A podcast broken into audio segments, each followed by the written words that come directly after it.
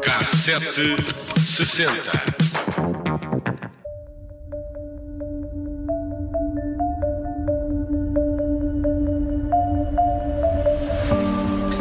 Não é de agora que a habitação faz manchetes. Em 1993, o governo anunciou o lançamento de um programa de 15 mil casas económicas destinadas à classe média. Mas, dois anos depois, nenhuma casa tinha começado a ser construída. A construtora contratada pelo governo, a Abrantina, dizia ao Jornal Público que houve mais de mil interessados nas habitações, mas não sabia quando estariam prontas. Ao jornal dizia que a única preocupação até era mesmo começar a obra. O programa de construção de habitações económicas prometia T2 a menos de 7.300 contos e T4 a 9.700 contos, com isenção do imposto de CISA.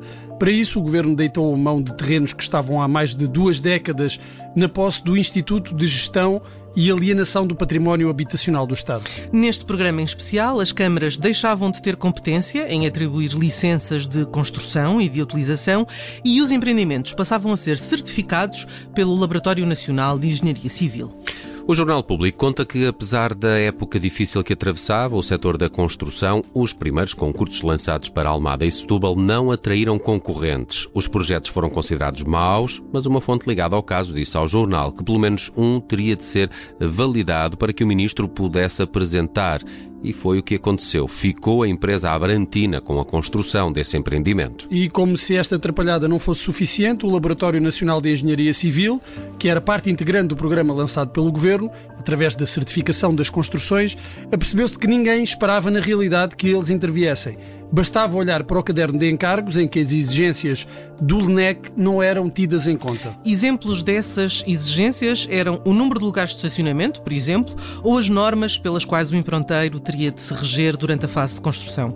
As regras não estavam a ser cumpridas porque o Instituto do Estado, que estava a gerir o processo, alegava que era preciso marcar a diferença entre o que é habitação económica e habitação social. Mas isto ainda piora porque, entretanto, ficou a saber-se que, através da empresa perdedora no concurso, a Abrantina apresentava piores condições de preço, ou seja, propunha-se a vender as habitações a preços superiores às dos concorrentes. Quem também não estava contente era a Câmara de Almada, que dizia que a densidade de construção prevista para o local contrariava o plano diretor municipal. Entretanto, a empresa construtora queixava-se do atraso e, e, do dinheiro empatado no projeto. O caso envolvendo a parte respeitante à qualidade piorou substancialmente quando o próprio Ministério das Obras Públicas saiu um decreto-lei que limitava as competências do Laboratório Nacional de Engenharia na atribuição da marca de qualidade. O laboratório passou a apreciar apenas a qualidade das eh, construções. Com isto tudo, das 15 mil casas económicas prometidas, as primeiras 400 estariam prontas, na melhor das hipóteses, no último semestre de 1997. Já se falava em lançar novos concursos em Setúbal, Oeiras, Alfragide e no Porto. Até lá, e para o primeiro dia de obras da Abrantina em Almada, ficou logo marcada uma cerimónia com a presença do Secretário de Estado da Habitação.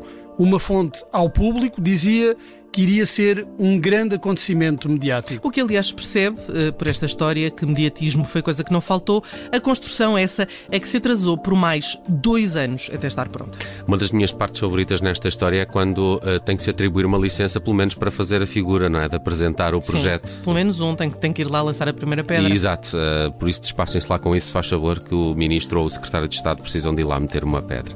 Bem, o problema da habitação é transversal há alguns anos aqui em Portugal. Portugal. Estamos a viver de facto uma nova crise, mas hoje fizemos esta viagem no K760 a 93 e a 95. Olha, eu fiquei-me aqui pelo ano de 93, um ano que teve uh, como grande campeão de bilheteira nos cinemas o filme Parque Jurássico, mas que fica também marcado pela estreia de A Lista de Schindler, que viria a conquistar no ano seguinte sete Oscars da Academia. Mas 1993 fica também marcado pelas mortes dos atores Brandon Lee, filho de Bruce Lee, vítima de um acidente durante as rodagens do filme O Corvo, e ainda de River Phoenix, devido a uma overdose na discoteca Viper Room em Los Angeles.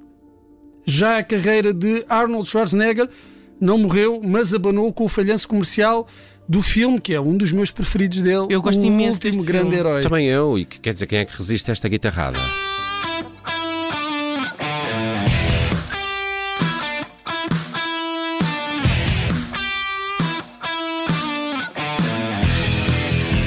Tinha um ótimo vilão com um olho de vidro. Era o Charles Dance. É ótimo ele.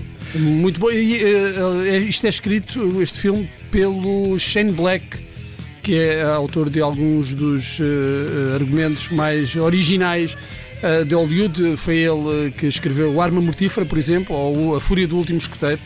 Eh, muito bom. E, e realizado por John McTiernan, do Predador. Mas acho que este filme perdeu o dinheiro que se fartou, Pois não é? foi, foi, foi um, grande, um grande fracasso.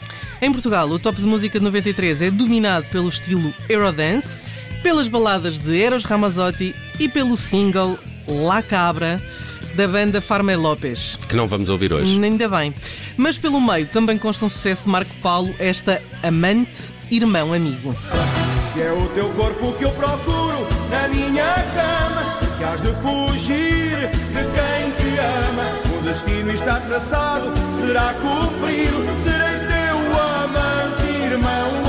A disposição do Bruno Vieira Amaral melhora logo com não isto. quero levantar falsos testemunhos, mas eh, se não estou em erro, esta eh, canção não passava na Renascença. Não passava? Não passava. Amante, irmão, amigo. Não sei porquê. Não percebo porquê. Bem, Eurodance era um género que também dominava a tabela internacional das músicas mais ouvidas em 93. O What Is Love do Hathaway e o Informer de Snow fecham o top 5, eh, que tem ainda os Four Non Blondes no terceiro lugar com a, a WhatsApp e os UB40 em segundo com a I Can't Help Falling in Love with You, um sucesso que foi eh, popularizado por Elvis Presley e é essa mesma que vai fechar o K760 de hoje, até porque no primeiro lugar ficou o Meat Love com I'll Do Anything for Love, but I Won't Do That. E eu essa não me apetece ouvir hoje. também não vais Pode fazer ser? isso, não é? Essa- Eu essa é won't boa, do that. é. É verdade.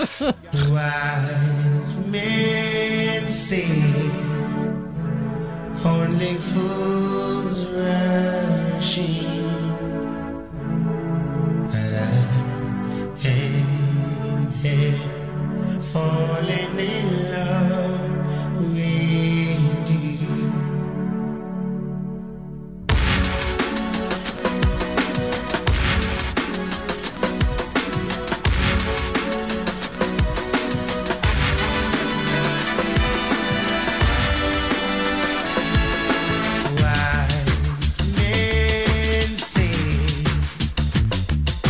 only fools